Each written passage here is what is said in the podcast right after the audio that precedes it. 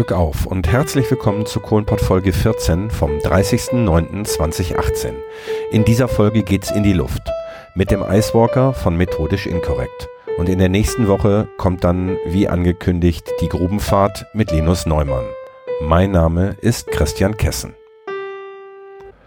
Nikolas hat während der nun folgenden Aufnahmen Fotos gemacht und auch ein bisschen gefilmt und daraus ein Video zusammengeschnitten, das ihr auf seinem YouTube-Kanal findet. Äh, und den Link dazu findet ihr in den Show Notes.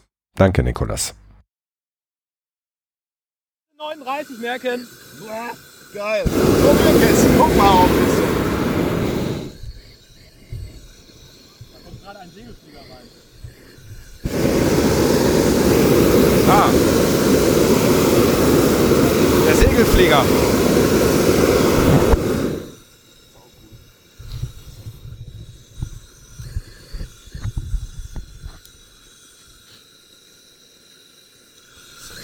Ja, ne? Unglaublich. Herzlich willkommen. Ist das schön.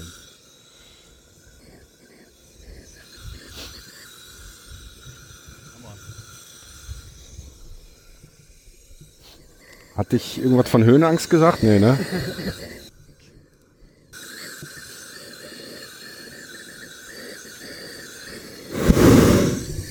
Total absurd. Der Wörlraum, unendliche Weiten. Das ist ja schon irgendwie abgefahren. ja, irgendwie ist das bist du auf Nee, sehr geil. alles gut. Weil du überhaupt keine Beschleunigung spürst, aber so hoch bist. Das ist total irre. Ja, Podcasten aus dem Ballon. Guck mal, da hinten ist noch einer. Ich wollte mal Pano-Bike mitlaufen lassen.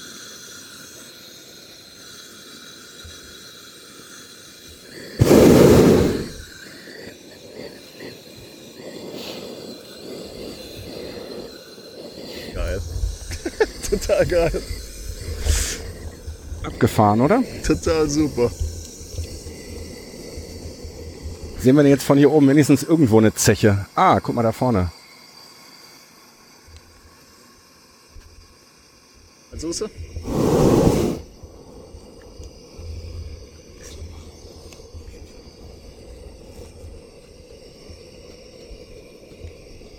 Was hast du da? Windgeschwindigkeit oder auf dem Oben gelben? haben wir einen Variometer, da sehen wir die Höhe dran. Also wir befinden uns jetzt 163 Meter über Grund Okay. und sehen, wie wir steigen oder sinken, je nachdem, wohin die Uhr geht. Das Okay. heißt, wir steigen jetzt, Jetzt mit zweieinhalb Meter Metern pro Sekunde. Ähm, das Ganze lässt sich dann auch noch akustisch wiedergeben.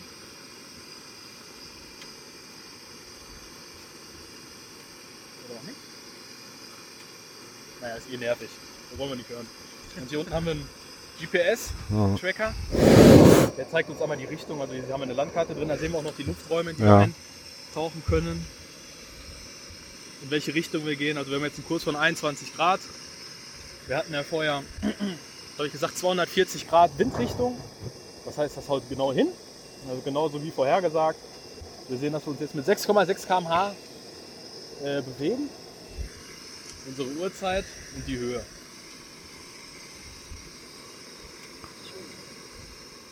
Und das ist jetzt ein spezielles äh, Garmin für, äh, für die Luftfahrt oder? Das ist eins für die Luftfahrt.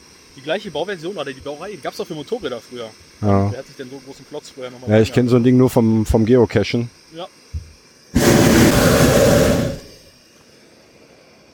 Das sind schon 270 Meter jetzt über Grund. Wie viel? 270, 275. Ich nie gedacht. Hätte ich auch nie gedacht. Damit bist du schon höher als, äh, als auf dem Eiffelturm.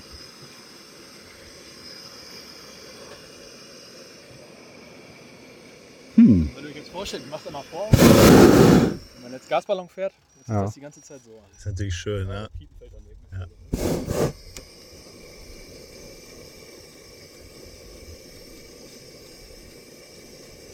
Ein Feld weiter sind wir dann schon mal. ja, ich glaube, so schnell war der andere vorhin nicht. Da hinten ist er noch. Naja, aber der hat wesentlich länger für die für so eine kurze Distanz gebaut. Ne? Wahrscheinlich war vorhin weniger Wind. Wie gesagt, der Nina chillt jetzt erstmal und guckt, wo wir so in einer halben Stunde sind, um dann halbwegs zu gucken, wo wir hinfahren müssen. aber das ist jetzt nicht so, dass du, ähm, dass sie dich jetzt irgendwie tracken kann, dass du jetzt äh, bei dir im, im Handy irgendwie deinen Standort ständig sendest, dass sie den sehen kann? Ja, doch, mittlerweile schon. Also ich habe jetzt WhatsApp-Live-Standort an. Okay. Das heißt, die kann mich die ganze Zeit irgendwo finden. Ne? Warum sinken wir jetzt, obwohl du heizt? Jetzt ist ja mal so ein bisschen verzögert, Genau, oder? die, die Hitze kann ja nur Gewicht tragen, wenn die ganz oben angekommen ist. Ah, ganz okay. oben im Stoff Ja, ist der okay. Teil, der uns trägt. Oberhalb des breitesten Bereiches sozusagen. Ne? Also da entsteht der Überdruck und trägt den Ballon. Wenn ich hier unten heize, dauert das ca. 6 Sekunden, bis die heiße Luft oben angekommen ist. Das heißt, wenn wir nachher landen wollen, muss man das gut abschätzen können. Und deswegen geht die Ausbildung auch so lange.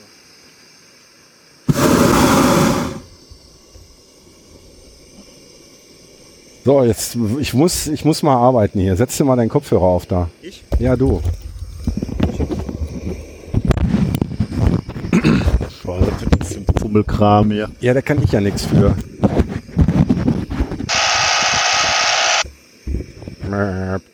Da hörst du doch im Leben nichts hier. So. Erzähl keinen Quatsch. Alles gut, sag mal was. Wer ich? Ja, du. Nico an Kessen. Ja. Kessen Nerd, was willst du? Kann ich hier auch mal was hören oder ist das. Ach so, ich dachte, du ich hörst nichts. Null. Ah, oh, jetzt wird laut. Ah. Sag mal was, Kessen. Ja, wenig, aber. was. 1, 2, 3, 4, 5. 1, 2, 3, 5, 6, 7, 8, 9, 10. Diesen Moment der Luftfahrt, genau. der muss festgehalten werden. Herr Kohlenpott, der Luftfahrt-Podcast. Der nach. o- der kennt keinen zu hoch und keinen zu tief. Genau. So, wenn wir jetzt einen Physiker hätten, der hier so ein Höhenmesser reparieren kann. Das haben wir nicht. Boah, guck mal, was wir hier für Licht haben. Kessen. Irre, ne? Für unseren ersten Podcast aus, wie viel Meter? 300? Äh, Ist aus. Meter. Wie viel? 318. Boah, 318. ja, Das ist Licht, ne? unglaublich, ehrlich. Wir sehen bestimmt beide total gut aus gerade. Ah, ist schon geil. Ja, äh, also ich sitze heute ausnahmsweise nicht in meinem Büro auf dem ehemaligen Bergwerk Schlegel und Eisen, sondern äh, wir fahren. Wie Bergleute auch ständig fahren, fahren wir jetzt auch. Und zwar, äh, aber auch meinen heutigen Gesprächspartner darf ich mit Glück auf begrüßen. Glück auf. Glück auf. Du darfst dich da mit Glück auf begrüßen, aber im Ballon sagen wir eigentlich gerne Glück ab, weil wir wollen gerne wieder runterkommen und Okay. nicht nach oben kommen. Na gut, dann äh, in dem Fall Glück ab.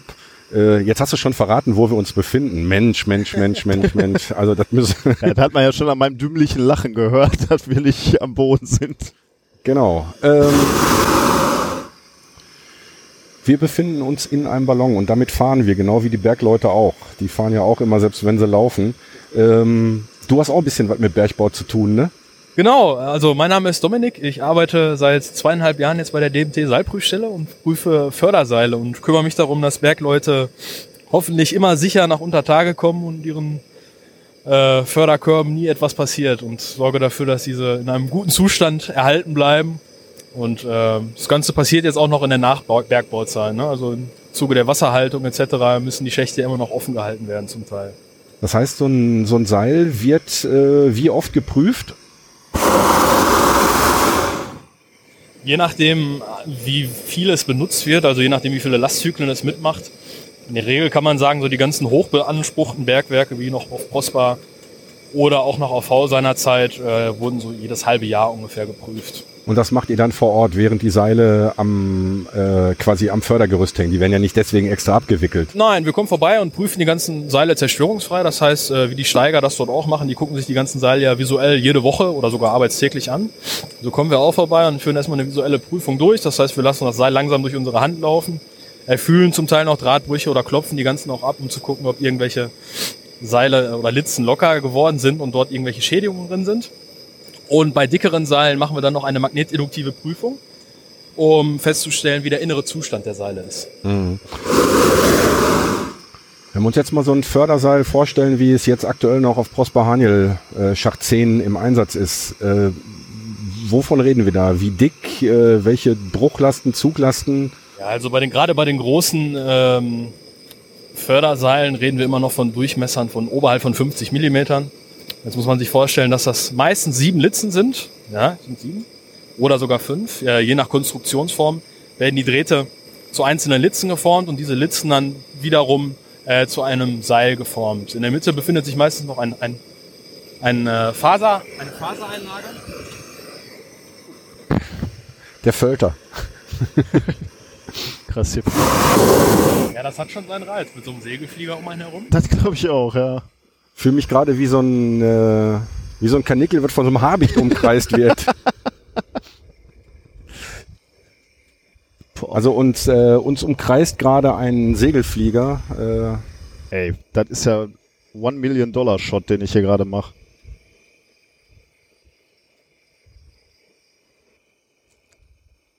Wahnsinn. Ja, jetzt sind wir ein bisschen aus dem Konzept gekommen, ne? das ist nicht dramatisch. Äh, Du schneidest ja schneiden ja nix. Äh, ich hau das Ding einfach so raus. Ich finde das so geil. So, jetzt sind wir 300, 360 Meter. Ähm, wo ist denn der Flugplatz? Ach da, okay. Ja, das Irre ist, äh, wenn du normalerweise so hoch bist, bist du entweder mit dem Flugzeug hochgeflogen und du merkst so, einen- so einen Schub. Und hier geht das alles so sanft und ruhig. Das ist schon irgendwie irre. Hin und wieder nehmen wir auch äh, Fallschirmspringer mit.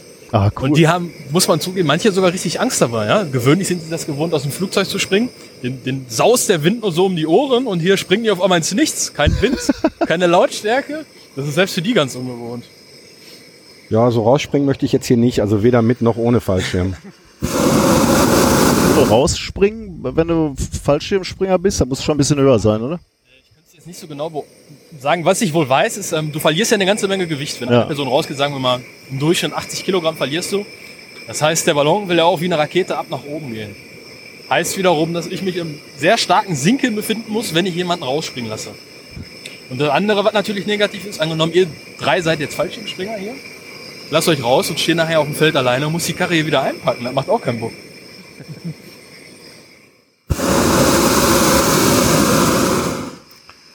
So, wir waren bei, den, bei dem Innenleben der Seile. Genau, bei den Innenleben der Seile. Äh, da finden sich klassischerweise im Bergbauseilen immer Faserseile drin. Ganz normale Hanfseelen, die äh, eine gewisse Dicke haben, um die Außenlitzen zu stützen. Und die sind dann in der Regel meistens auch noch ein bisschen äh, mit Fett oder mit Schmierstoff getränkt, damit die Drähte untereinander nicht äh, zu schnell Verschleiß aufweisen, weil sie trocken aufeinander reiben, die Zinkschicht ablösen, Korrosion entsteht. Gerade das ist ja in manchen äh, Schächten ein großes Problem. Ne? Also du hast Wassereintritt, du hast Wetter, die dort ziehen. Und die sorgen natürlich dafür, dass so ein Seil gerade im Steinkohlebergbau ruckzuck auch schmockelig werden könnte. Und äh, gerade sowas und auch zu viel Schmierstoff auf den Seilen ist ja gar nicht gewünscht bei einer Köperanlage. Äh, wenn ich oben eine Seilscheibe habe und jetzt stellt man sich vor, ich habe auf beiden Seiten Fördermittel hängen. Das Seil hängt sich quasi lose oben auf ein Seil und das kommt ins Rutschen. Ja, dann hat keiner mehr Spaß dabei. Auch wenn eine Bremse aufgelegt ist, wird sich das ja bewegen. Obwohl ich das jetzt schon eine ganze Zeit lang mache, habe ich bis heute den Begriff Köperanlage beziehungsweise auch die, den, äh, dass es da verschiedene Typen von Fördermaschinen gibt, gar nicht gewusst. Ich bin heute ja in äh, Dillenburg gewesen, beziehungsweise in Heiger Burbach und habe da bei der Firma Simak Techberg angehalten und da habe ich diese Begriffe zum ersten Mal gehört. Okay. Die Ja. Köperanlage ist die klassische, die hier im, im äh, Rohrbergbau hauptsächlich eingesetzt wird. Ne? Bei den größeren Anlagen kann man sich das vorstellen. Das Ganze kommt ja daher, man möchte ja möglichst viel Gewicht an einem Seil nach oben befördern, sei es jetzt Menschen oder auch Material nach oben und unten.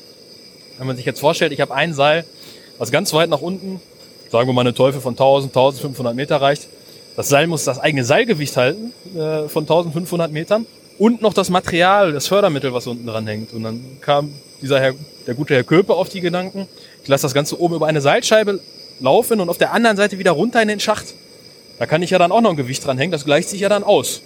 So, dann hängt an beiden quasi dasselbe Gewicht. Und die äh, Fördermaschine, die ich brauche, die muss wesentlich weniger Arbeit verrichten. Deswegen hat man dieses Prinzip bei den größeren Anlagen eingeführt. Hat auch noch den Vorteil, ich habe auf beiden Seiten nachher ein Fördermittel und kann Material transportieren. Oder auf einer Seite ist ein Gegengewicht äh, als Kontergewicht angebracht. Naja, im Idealfall natürlich äh, mit, mit zwei Körben, damit, äh, ich sag mal, während die Bergleute einfahren, das Material raus kann und umgekehrt. Ne? Genau, das geht aber nur bei den größeren äh, Querschnitten. Ne? Also Ansonsten gibt's halt die klassische Geschichte Gegengewicht und dann äh, genau. den Korb. Und Und dann gibt's ja auch noch diese Geschichte, dass unten drunter nochmal ein Seil hängt. Ne? Das Ja, ist ja, genau, das ist auch ein ganz wichtiger Punkt. Ähm, wenn man sich jetzt vorstellt, ein Korb steht oben leer und der andere unten schwer, dann habe ich ja wieder ein sehr großes Kontergewicht, was ich nach oben bringen muss. Das heißt, die ja, das Leitung ist muss hoch sein. 1,2 Kilometer Seil, die nach Genau. unten hängen. Und wenn ich das immer gleich halten möchte und wirklich nur noch das Material oder das Personengewicht haben möchte, hänge ich ein Unterseil dran. Das heißt, von, äh, vom Förderkorb 1 zu Förderkorb 2 unten drunter ein, ein Seil. Und wenn ein Korb oben steht, dann hat der vermeintlich das größere Seil unter sich hängen. Das heißt auch die größere Last. Und dadurch ist es immer dasselbe. An beiden Körben hängt immer dasselbe Gewicht. Jetzt muss die Fördermaschine nur noch das bewegen, was wirklich eingeladen wird. Also diese, fünf- diese 50 Millimeter Seilstärke haben mich gerade so ein bisschen erschüttert, weil wir waren ja vor 14 Tagen noch unter Tage. Und der Kollege, der da mit war, meinte, ja, so 15 Zentimeter wird das wohl haben. Ich sagte, ich, also ich schätze mal maximal 8, aber dass das wirklich nur 5 Zentimeter sind, also 50 Millimeter, hätte ich jetzt auch nicht gedacht. Äh, selbst 50 ist ja im Grunde genommen noch gar nichts, ne? wenn man überlegt. Wir versuchen ja unser Wissen jetzt schon zu transferieren und in neue Märkte reinzugehen. Und ich bin jetzt zum Beispiel vermehrt schon im Offshore-Bereich tätig. Das heißt, draußen auf Ölplattformen versucht man Pipeline zu legen. Da haben die äh, Seile gut und gerne mal 150 bis 170 Millimeter Stärke. Also sind dann Tampen, die kann man kaum noch selber umfassen. Und äh, das sind kleinere Litzen und wesentlich mehr Lagen untereinander, die dort zusammengebaut werden. Einfach weil die Beanspruchung nur ganz andere ist. Ne? Und wenn man jetzt noch überlegt, dass das Ganze in Salzwasser läuft, sind die Dinger auch richtig dick in Korrosion, äh, Korrosionsschutzmittel eingetaucht, um möglichst wenig Salzwasser überhaupt erst ans Metall dran zu lassen. Aber Offshore heißt, äh, die Seile werden zum Fixieren von irgendwas benutzt oder tatsächlich um irgendwelche Dinge hoch zu fördern? Die werden benutzt, um äh, Windkraftanlagen zu bauen. Die werden benutzt, um Ölpipelines unter, äh, unter das Wasser zu bringen und zu verlegen. Um dort sind ja auch große Pumpenstationen und Ventilstationen und die werden alle äh, mittlerweile mit, mit Stahlseilen unter Tage gebracht. Äh, was heißt, unter das Wasser gebracht Ja, ja. in dem Sinne. Unter Wasser. ja, wir äh, sind hoch in der Luft, unter Tage, unter Wasser. Also wir sind Genau. Ja, das ist auch schon eine ganz spezielle Arbeit, wenn man sieht, äh, dass dann unter Tage mit, mit äh, oder unter Wasser mit, mit autonomen Robotern äh, die ganzen Pumpenstationen installiert werden oder so. Also was das für eine grazile Arbeit ist im Grunde genommen, das ist schon, schon Wie Wahnsinn. tief geht man da runter? Äh, bis zu 2700 Meter wüsste ich jetzt so aus ad hoc. Ja, Nikolas, Ich äh, finde- ich habe dich mit einer Untertage genommen, jetzt habe ich dich mit in die Luft genommen, jetzt finde ich, bist du derjenige, der mal ein U-Boot organisieren könnte, oder? da lässt sich doch bestimmt über die, über Elsevier oder irgendwie lässt sich da was machen. Ich finde ja diese, diese Tatsache, also dass der Steinkohlebergbau bei uns zu Ende geht, ist ja eine Sache. Ne? Ähm, und das ist eine Entscheidung, die kann man treffen oder nicht, weil man die Energiequelle nicht mehr nutzen will. Aber so Firmen wie ihr, ihr habt ja technologisches Wissen aufgebaut, äh, welches in die ganze Welt exportiert wird, ne? weil wahrscheinlich unsere Seiler auch äh, techn technologisch, technisch ganz vorne sind, qualitativ. Ähm, habt ihr jetzt ein Problem damit, dass man sagt, okay, die werden hier nicht mehr zum Einsatz gebracht? Ich meine, du hast schon gesagt, ihr versucht jetzt neue Einsatzmärkte zu erschließen. Aber macht ihr euch Sorgen, weil der Steinkohlebergbau zu Ende geht? Die Sache ist ja mal, viele in der Region hier glauben ja, äh, dass wir jetzt nur aus dem Steinkohlebergbau, oder ursprünglich kommen wir natürlich aus dem Steinkohlebergbau, aber gerade in Deutschland haben wir auch noch einen großen Kali- und äh, Steinsalzbergwerkbereich. Und den decken wir natürlich genauso mit ab ne? und äh, müssen dort die Seile prüfen. Das sind solche Bereiche. Ähm, Seilbahn, wenn man jetzt an Winterberg denkt zum Beispiel, da gibt's auch noch zig äh, Sessel und Schlepplifte, aber auch äh, Brücken, die sind ja zum Teil auch mit Tragseilen abgespannt. Und äh, klar sind das wieder etwas aufwendigere und formal auch andere Prüfungen. Aber die Technik und das Know-how, was wir im Bergbau, im Steinkohlebergbau gesammelt haben, nehmen wir auch mit und äh, gucken dort auch uns die Seile an und prüfen diese Sachen. Und dazu kommt dann noch zum einen das Offshore-Geschäft, aber auch solche Bereiche wie Fördergurtprüfung. Die gibt's ja zum Teil auch mit Stahlseilarmierung. Die laufen immer noch in der Braunkohle zum Beispiel. Oder auch in manchen Futterbetrieben. Und äh, die müssen genauso geprüft werden. Du hast vorhin von zerstörungsfreier Prüfung in erster Linie durch Sichtkontrolle oder durch, äh, was war das andere? Magnetinduktive Magnetinduktive Prüfung gesprochen. Ähm, ihr habt aber auch bei euch in Bochum an der Seilprüfstelle eine, eine Maschine, mit der ihr quasi Seile nicht zerstörungsfrei Hm. Ja, prüft. richtig. Also ganz im Gegenteil, total zerstörend. Ähm, wir haben die eine der weltgrößten Zugprüfmaschinen dort stehen. Die ähm, kann bis zu 2000 Tonnen ziehen. Ähm, muss man sich vorstellen, dass da mal eine Maschine gebaut wurde auf ein Fundament. Dann wurde erst das Haus drumherum gebaut. Dort können Seile auch bis zu 150 Millimeter geprüft werden und werden dann bis zum Bruch vermeintlich gezogen, um festzustellen, welche tatsächlichen Bruchkräfte die äh, Seile halten. Das heißt, das ist dann für Neuentwicklungen oder ähm, wenn, wenn irgendwie ein Seil produziert wird, dann schneiden die vorne und hinten Meter ab. Mittendrin geht ja wahrscheinlich schlecht. Äh, Oh, sorry. Und ihr guckt dann, äh, welche, welche Bruchlast das Ding tatsächlich aushält. Ja, genau. Zum einen sind das äh, Qualitätssicherungsmaßnahmen, ne, dass bei äh, Neufertigung meistens vom äh, Ende ein Stück abgetrennt wird, äh, um die 10 Meter und wir diese dann prüfen, sofern der Kunde das denn verlangt. Im Bergbau ist es sogar so, dass eine Einzelradprüfung äh, gefordert ist. Das heißt, ein Stück Seil wird nachher wieder komplett in seine Einzelteile zerlegt, dass ich die Drähte habe. Diese werden wieder gerade ge ge geklopft, kann man sagen, oder gehämmert. Und werden dann, jeder einzelne Draht wird dann nochmal gezogen dann, oder auch verwindet, also ineinander eingedreht durch Torsion, um festzustellen, ob diese dann auch die den hohen Qualitätsansprüchen des Bergbaus äh, ausreichen oder genügen. Das heißt, gerade im Bergbau wird unwahrscheinlich viel Arbeit und Zeit äh, geleistet in diesem Bereich, um dafür zu sorgen, dass Wie heißt das? Äh, Erdferkel? Nee, Erd, das Erdwerke, doch Erdferkel. Längen sich so Seile eigentlich über die Dauer ihres, äh, ihres Einsatzes? Ja, definitiv. Deswegen äh, gibt es im Bergbau auch immer Klemmeinrichtungen oder Versteckeinrichtungen mit einem Klemmkauschen. Das heißt, sobald äh, man versucht, das Seil eh schon mit einer gewissen Vorspannung in den Schacht einzulassen, damit man später nicht zu viel abschlagen muss. Aber klar, durch die, durch die Zeit und durchs Gewicht und die ständige Beanspruchung äh, dehnt sich so ein Seil auch und hat auch eine bleibende Dehnung. Äh, so dass man zum Beispiel bei Trommelanlagen, also wo man wirklich nur ein Seil hat, zum Schluss nach auch immer noch ein bisschen was abtrennen musste. Ja. Das ist jetzt ganz eine ganz traumhafte Überleitung, weil ich wollte nämlich gerade fragen, äh, wir haben ja über die Köperanlage ganz kurz gesprochen und das Pendant dazu ist dann die Trommelanlage, ne? Nicht genau das Gegenteil, aber äh, eine andere Oder eine Variante, andere so ein Seil Variante. runterzulassen, ist ein Trommelseil, genau. Also da hat man quasi eine große Trommel, auf der das Seil zum Teil auch mehrlagig gewickelt wird und auf, an einer Seite dann das Ganze quasi in den Schacht geführt wird und etwas dranhängt. Ähm, bei einer Mehrlagenwicklung muss man dann aufpassen, dass man auf der Trommel selber das Seil vernünftig wickelt. Ja, also wenn das dort sich mal verheddern sollte oder die oberste Lage in die untere gerät, verletzt man das Seil ganz schnell, weil, die, weil das jedes Mal aneinander reibt, wenn es über die Rolle geht und sich aufwickeln möchte. Deswegen gibt es dort auch schon gewisse Vorrillen auf der Trommel, in die sich das Seil einlegen kann, um dann geführt und kontrolliert aufgewickelt zu werden. Aber der Energiebedarf bei so einer Trommelfördermaschine ist wahrscheinlich wesentlich höher, weil der ja mal das komplette Gewicht hochziehen muss. Wenn er jetzt ganz unten ist und nach oben zieht, hängt ja mal eben äh, im Zweifelsfall ein Kilometer Seil dran. Genau, vollkommen richtig. Das heißt, vermeintlich brauche ich eine größere Fördermaschine mit einer höheren Leistung und auch äh, wesentlich größere Bremsen, die äh, im Zweifelsfall die Trommel zum Stehen, bei- zum Stehen kriegen.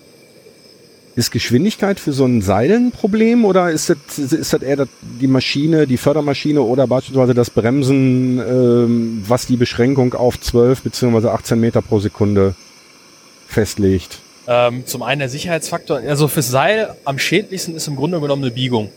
Je mehr Biegewechsel ein Seil mitmacht, desto schlechter die Lebensdauer oder desto geringer die Lebensdauer. Deswegen sind die Seilscheiben auch so groß. Genau, genau, das hat auch einen Grund. Ähm, und zum anderen ist es so, dass dieses schnelle Bremsen und schnelle Beschleunigen für ein Seil natürlich auch wieder eine sehr hohe Zugspannung äh, Spannung ins Seil bringt, äh, die sich wieder dynamisch auswirken auf Seil und sicherlich auch nicht gerade die beste Beanspruchung sind. Das ist wieder der Nachteil, wenn man äh, sich so lange unterhält. Ja, hab ich auch gerade gedacht. Man muss ein bisschen aufpassen, Weil- dass man nicht vergisst zu brennen. Man ist irgendwie die ganze Zeit im Fahrstuhl, ne? Man geht die ganze Zeit hoch und runter. Hinter euch kommt wieder rein. Äh, Hauptsache der weiß, dass wir. Ja, also hier herrschen ja Sichtflugregeln. ja, Das heißt, der muss in erster Linie Rücksicht auf uns nehmen, weil wir nicht lenken können. ja. Solange der das weiß, ist ja alles gut. Hoffen wir es mal. Das ist so ein Ultralight, ne? Das ist ein Ultraleichtflieger.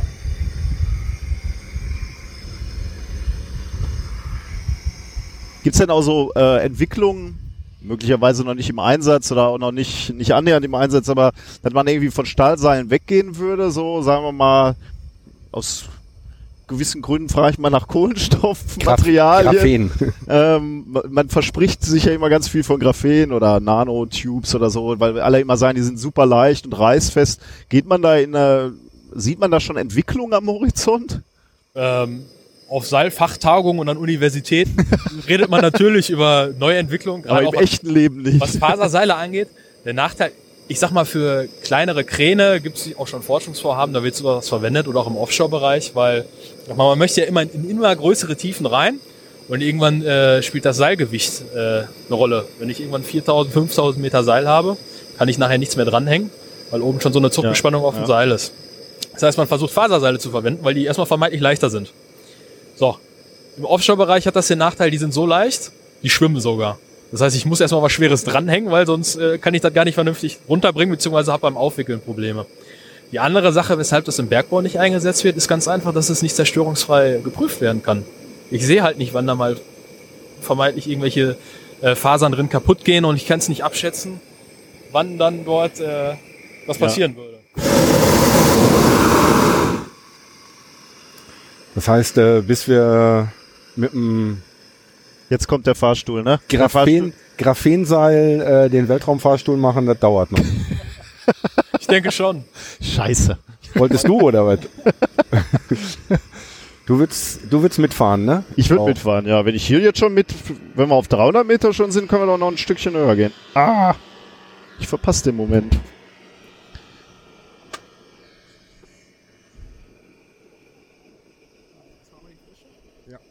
Unbedingt. Hast du eigentlich erstmal die, ein, die zwei Flaschen leer oder fast leer? Also, die erste Flasche ist schon lange leer. Wir haben gleich die zweite Flasche leer. Oh. Wie viel haben wir denn? Knapp äh, 15 Minuten gereicht. Die zweite reicht jetzt 20 Minuten, weil mit der ersten Flasche ausgerüstet haben. Die dritte Flasche reicht 25 Minuten. Warum? Weil wir höher sind und deswegen die umgebende Luft kälter ist. Nein, weil ich schon 40 Kilogramm Gras verbrannt habe. Sag ich haben doch. weniger Gewicht hier drin. Habe ich doch gesagt. Das heißt, wenn ich den Kissen hier abschmeiß, dann habe ich noch mal fünf Minuten länger von dem Erlebnis. Dann kriege ich den Sonnenuntergang noch mit. Genau. Das Schlimme daran ist, das wird der machen. Niemals. Niemals, nein. Wer weiß, was du mir ja als nächstes noch bietest hier. So, wenn ihr euch die Sonne jetzt so anguckt, dann sehen wir die jetzt noch genau 10 Minuten. Dann ist dunkel. Zehn Minuten? Beziehungsweise fängt es dann an zu dämmern. Sag mal, aber das ist doch jetzt eigentlich, hast du mal so ein, so ein Panoramafoto gemacht? Schon gemacht, wegen Krümmung und Wegen so. der, ja, ist doch flach. der ist doch flach. Ist doch, also, Eindeutig. also ich würde sagen, der flache Erde Podcast, Du suchst doch noch ein Nachfolgeprojekt, Kissen, für, für nächstes Jahr. Flat Earth. The, the Flat Earth Cast. Wenn ich das auf Englisch mache, dann garantiere ich dir, habe ich auf den Schlag. Hast du eigentlich schon gesagt, wo wir hier rumfahren? Nee, habe ich nicht. Hast du nicht, ne? Erzähl du doch mal. Du guckst doch die ganze ja, Zeit weiter, da draußen. Weiter, weiter als Münsterland kann ich das nicht eingrenzen. Das ist, äh, ja, also gestartet sind wir in, äh, in Borken. Also gestartet sind wir in Borken und jetzt sind wir, ich habe meine Brille nicht auf, müsstest du mal eben gucken. Aber unbedingt.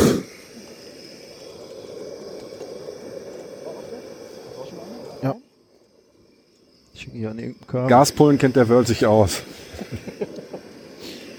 Wunderbar. Aber meistens knallt das, wenn der irgendwas gemacht hat. Und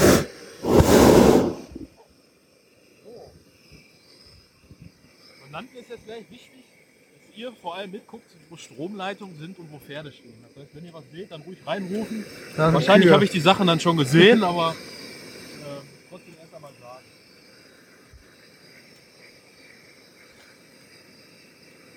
Ja, wir fahren ja jetzt hier in dem IGBCE-Ballon, ne?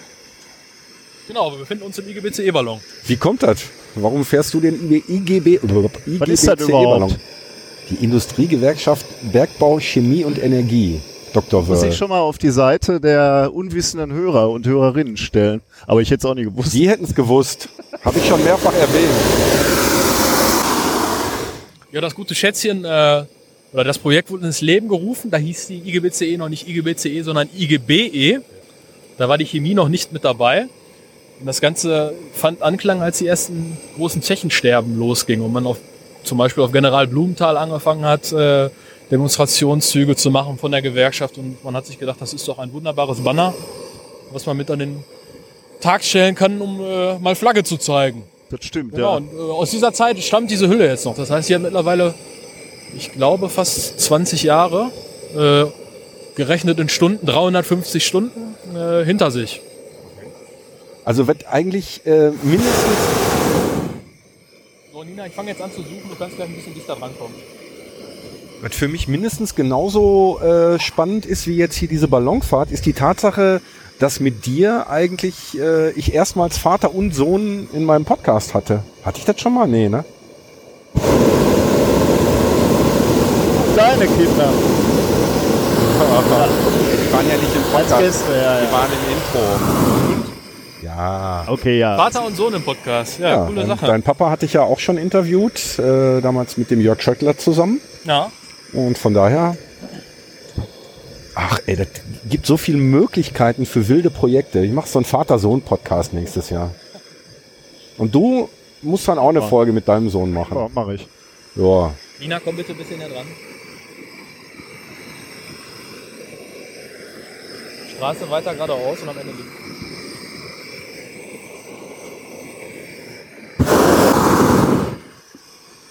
Wo ist dein Plan, jetzt runterzugehen? Äh, momentan gefällt mir die Wiese hier vorne ganz gut. Echt? Die treffen wir noch. Oder links. Die Sache ist nur, soweit es noch nach links geht gleich, der Physiker könnte uns jetzt die Corioliskraft noch mal näher bringen. Aber ist das so merklich? Also wir sind ja jetzt doch schon relativ nah am Boden. Was haben wir jetzt? Äh, 180 Meter haben wir noch. hätte ich nicht gedacht. Das ist eine Scheinkraft. Ja, schauen wir mal. Wir gehen jetzt mal so auf Baumwipfelhöhe und dann gucken wir mal, wie der Wind so ist. Ja, so, dann machen wir jetzt. Sollen wir mal den, den Landungspodcast machen?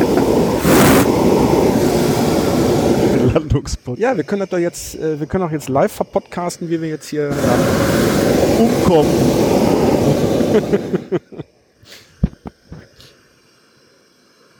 Ja, also wir sind jetzt, ich, ich habe den, den, den, den drehen Höhen, wir echt ab. Ich bin ja total fertig. Und das ist jetzt Corioliskraft, was ich jetzt hier sehe. Das, das ist ja unglaublich. Also wir mussten das, im Studium mussten wir dann mal berechnen bei Fahrstühlen und so, ne? Aber dass dass man das jetzt so stark sieht. Also wir sind jetzt gerade runtergegangen und hier unser Pilot hat auf, heißt das überhaupt Pilot? heißt. Pilot, Also- ja, ja.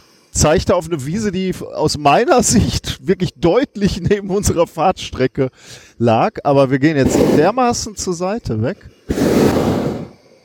Ja, jetzt erklär doch auch mal die Corioliskraft. Mach ich. Nee, ich bin ja Profi. Das erkläre ich alles im Wissenschaftspodcast methodisch inkorrekt. Folge 130. Ja, ich, ich bitte drum. Aber wie wir sehen, nicht weit genug links. Ja, dann gi- gib mal hier, gib mal mehr Corioliskraft hier. Jetzt so. Könnten wir gleich mal gucken, da vorne. Der Bauer pflügt gerade schon so schön um. Vielleicht machen wir dir noch ein bisschen mehr Arbeit. Nein.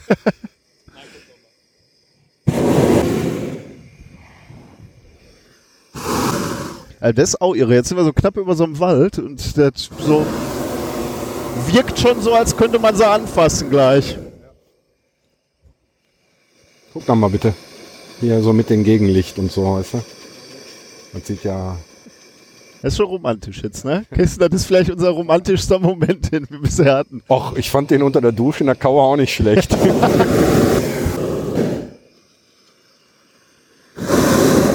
Ey, das sind jetzt nur noch 84 Meter, äh, wobei ich mich wunder, so hoch sind die Bäume da nicht. Und ich würde jetzt, ich würde jetzt so schätzen, wir sind so 10 Meter über den Bäumen.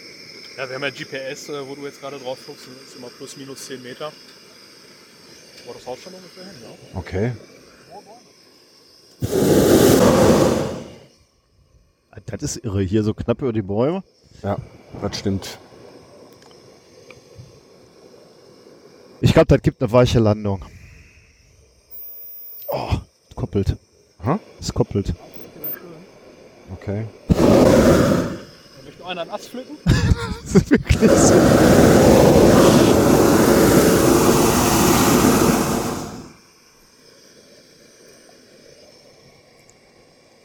Das ist schon echt richtig geil.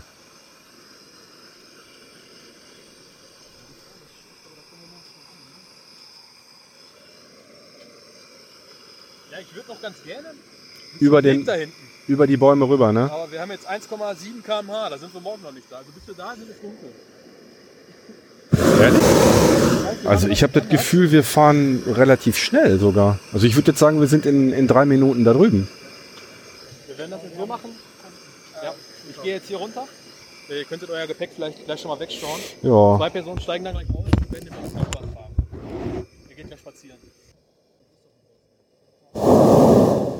Sowieso schon Kamerakind was hier.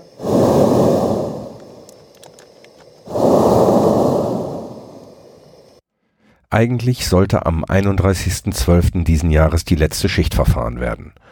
Doch die Ereignisse haben sich überschlagen.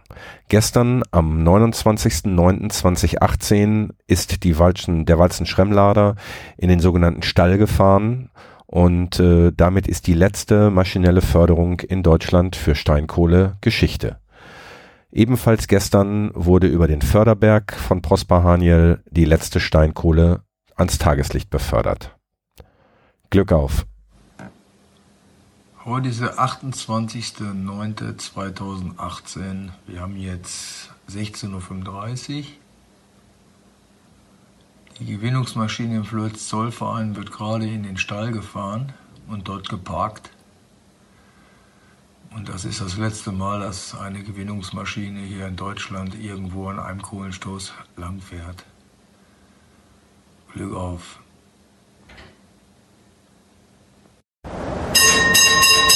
Ey, Kumpel, für heute Schicht am Schacht.